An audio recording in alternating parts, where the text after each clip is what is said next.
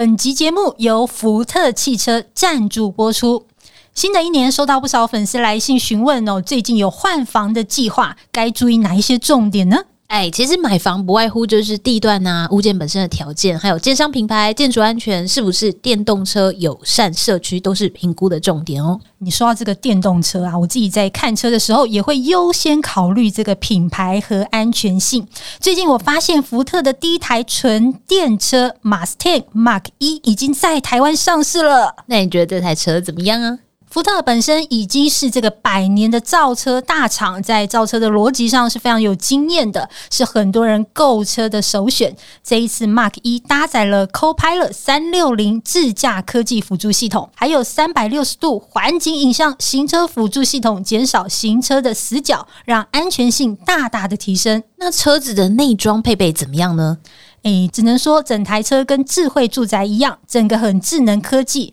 开车门不用拿出钥匙，直接输入密码解锁，这一点我觉得蛮酷的哦。而且也配备最新 Sync 4A 娱乐通讯整合系统，还有丹麦皇室御用品牌 B N O 音响，整台车科技又很时尚。而且我刚发现，Mark 一的充电头采用的是欧规的 CCS2。如果有在研究电动车的朋友，应该知道这个充电规格呢，目前在台湾的充电站是相当的普及跟方便。那如果你想试开看看这台电动车，其实现在 IWS 爱望租车就可以租借到了。那当然，你也可以直接预约实际到展间试乘啦。想知道更多关于这台车的详细资讯，链接放在下方资讯栏哦。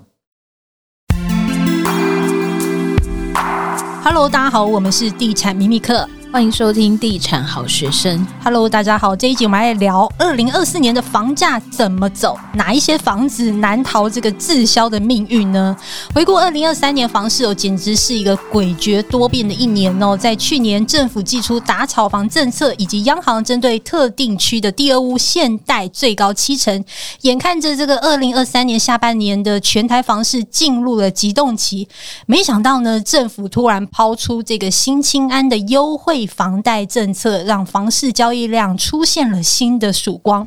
二零二三年全年买卖移转栋数呢，推估会突破这个三十万栋，其中台中月增率表现最突出哦，增幅达到三十二趴，创下这个两年来的新高。这一集邀请到我们的好朋友黄书伟来聊一聊二零二四年的房市风向，接下来房价会出现哪一些变化呢？Hello，书伟哥，哎大家好。好，最近我刚看到这个房市的空头司令哦，这个颜炳立就铁口直断说，二零二四年房市预料会量缩，价缓跌，买气弱，不止土地啊，房价也会从这个天花板价往下掉，买气不会再高，而且要跌价才会见量哦。你怎么看今年这个房市的价跟量的变化呢？呃，现在大家都很流行讲哦，这个疫情之后，这个所谓的全球发展是所谓的破碎化了哦。那看起来台湾的这个房市发展好像也不是铁板一块啦，也是破碎化。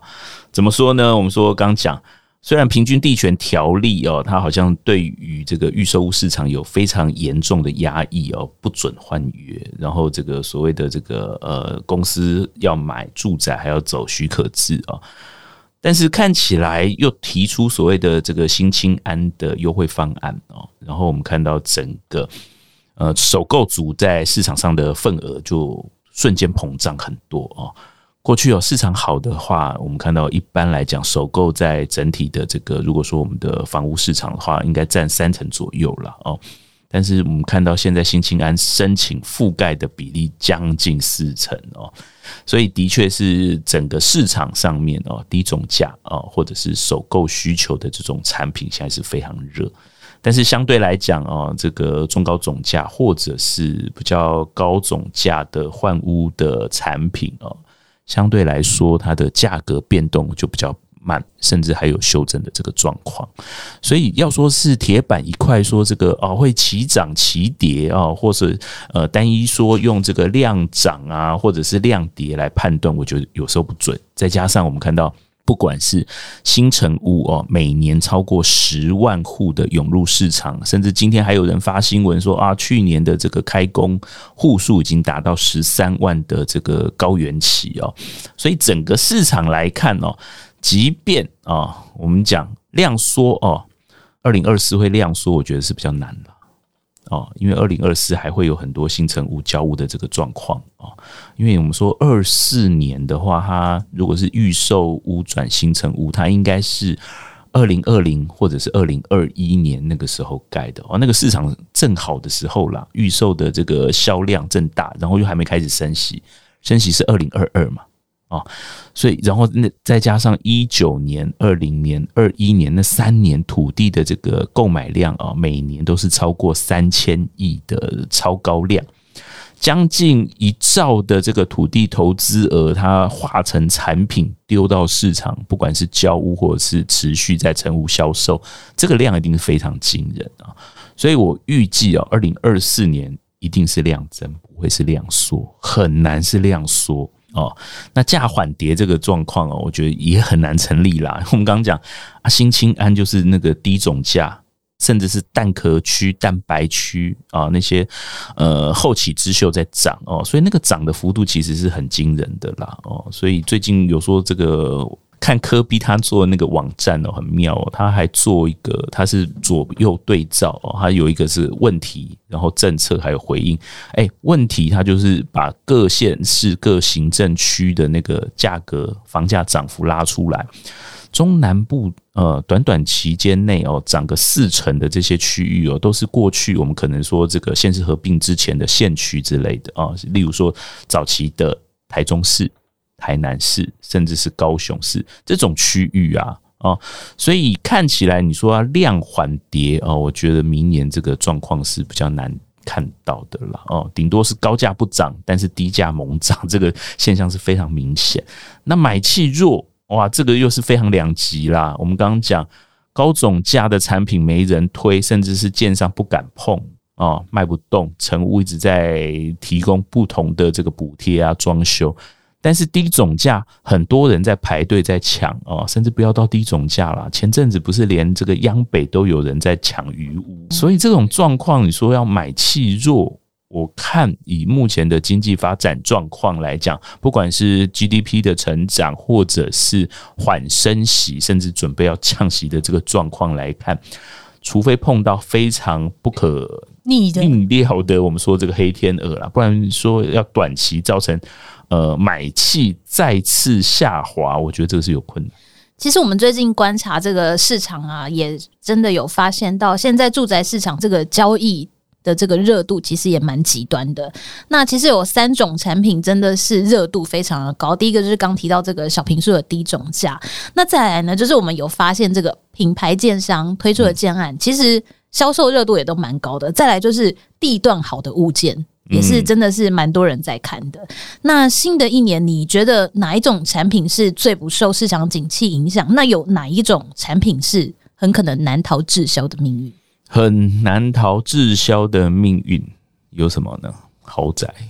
哎、欸，我第一个想到的是 豪宅，因为他受到的束缚太多了。对啊，他就是他所有的不利的条件都在他身上。嗯、第一个，现代。现代，然后法人不能买住宅，也不能说不能买了，就是走同意制啦、许可制啦，这个就有困难了嘛，哦，然后再来加上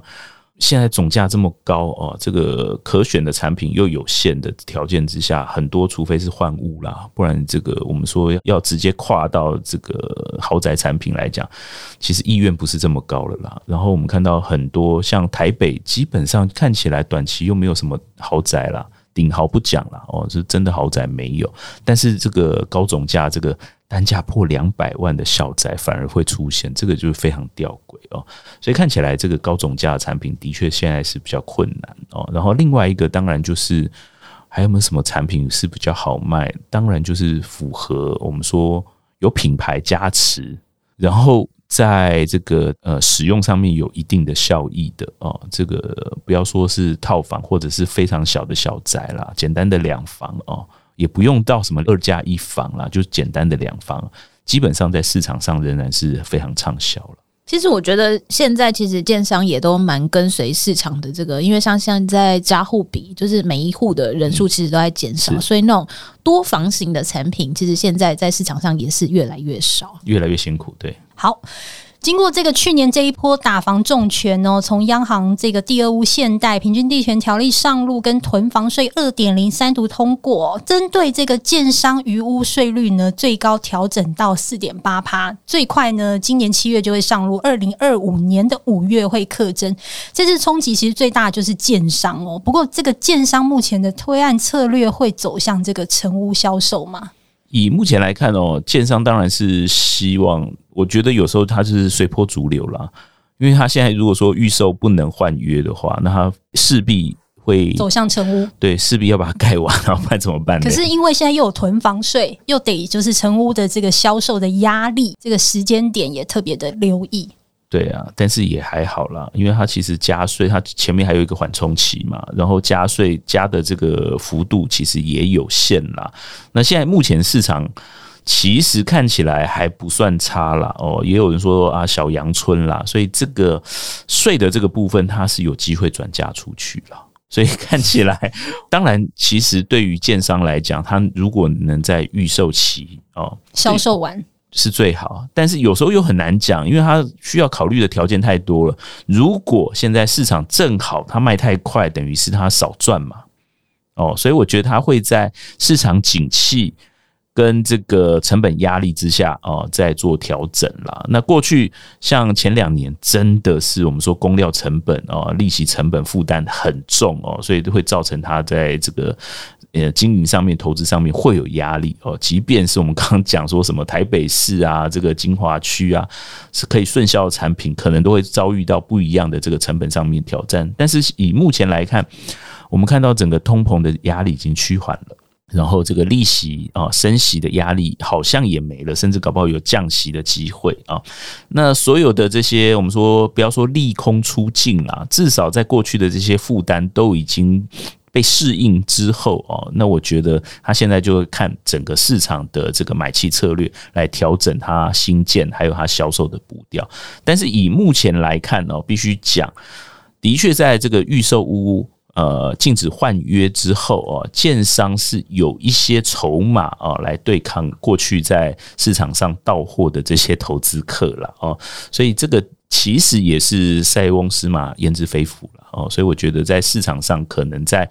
呃七月一号，去年七月一号之后跟七月一号之前，整个经营环境的条件其实都不太一样。但是其实建商如果要做这个成屋销售的话，真的资本也是要蛮雄厚的。对啊，因为你知道现在余屋贷款其实它的这个成数也降很低嘛。哦，从一开始打房，二零二零年十二月就直接降到这个五成以下了。哦，所以建商一定有它的这个压力存在了。那再加上我们说的这个对于这个我们说囤房税啊，还有其实在市场上量又这么大哦，所以不管是负担上面，还有市场供给的这个。竞争哦，其实它也有赶快去化的这个压力了。嗯，那接下来要讨论的是这个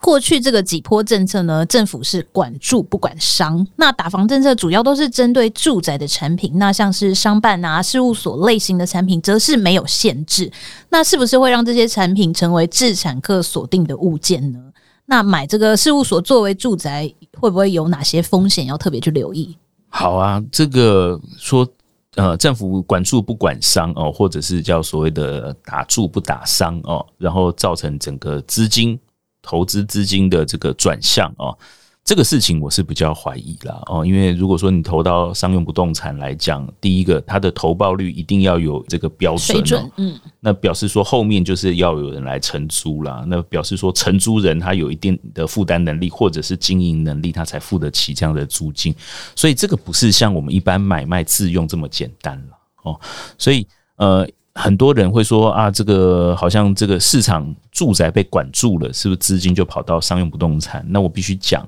就是回到我们一开始讲的，在二零二三年回顾这上面，我们刚刚讲这个这个比利哥讲的哦，市场上看起来好像很好哦，商用不动产看起来好像大家讲说啊，资金会移转过来，但实际上如果仔细去分析过去一年。在商用不动产大型物件的这个投资交易的话，哦，一半以上都是关系人交易，诶，哦，或者是特定的这个条件下面成就的，例如说 REITs 被拿出来做清算，哦，那如果把这些特殊的案件拿下来，或者是排除，或者是做。分离分析的话，实际上去年的商用市场是非常冷，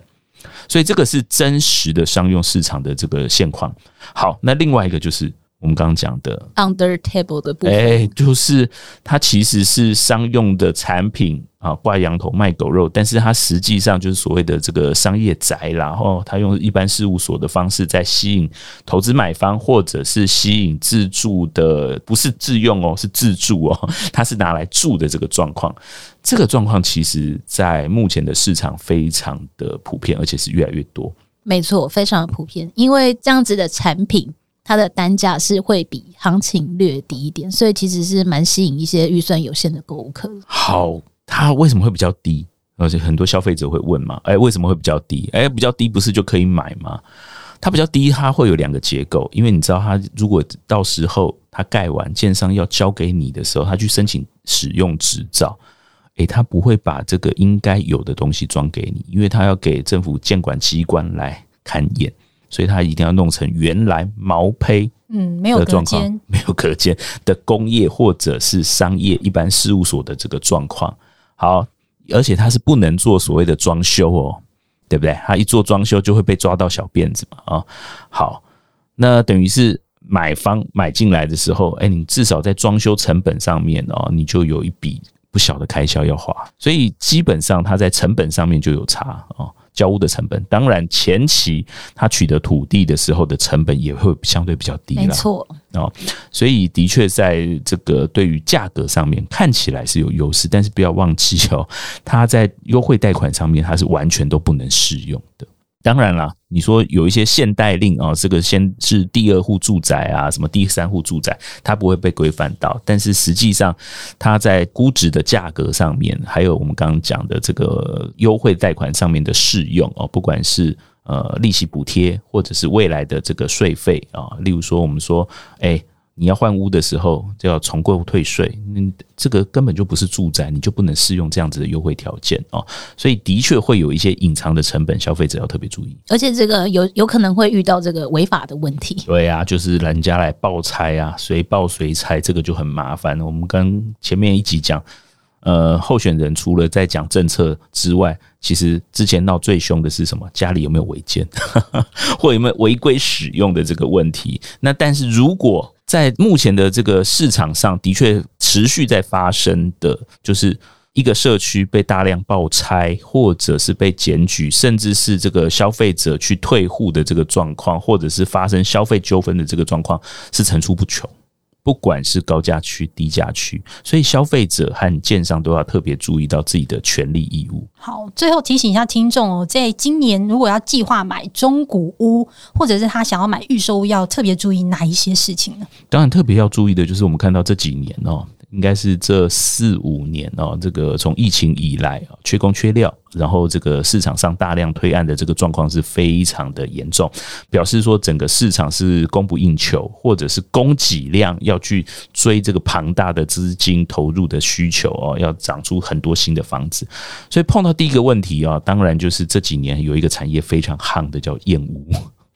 就是很多在预售交屋的时候偷工减料，或者是没办法如期如质交屋的这个状况哦，这个消费者要特别注意哦，不要说这个买了一个这个追了一个很高的价格，但是最后住的这个房子的这个品质是大不如原来的预期，甚至造成很多在生活上的困扰。这可能是在目前哦现阶段大家买这个预售屋，或者是甚至是新成屋要特别注意的。好，在这个央行预期今年通膨可望降到两趴左右，在这个升息脚步暂缓跟政府暂时没有打炒房的政策情况下，接下来二零二四的房市呢，预期还是回归这个基本面啦，自住刚需的这种产品不至于受到市场影响，尤其建商品牌口碑好的首购或是换屋型的产品。仍然是受到这个市场的一个青睐哦，但是预期这种大坪数的高总价豪宅，或者是这种非精华地区的这种郊区宅、度假屋，这种非主流型的产品呢，就会受到市场非常大的一个考验哦。预期这个路啊，会走得很辛苦。好，那这一集非常谢谢舒卫哥来上我们的 Podcast。好，那我们就下一集再见喽，拜拜，拜拜。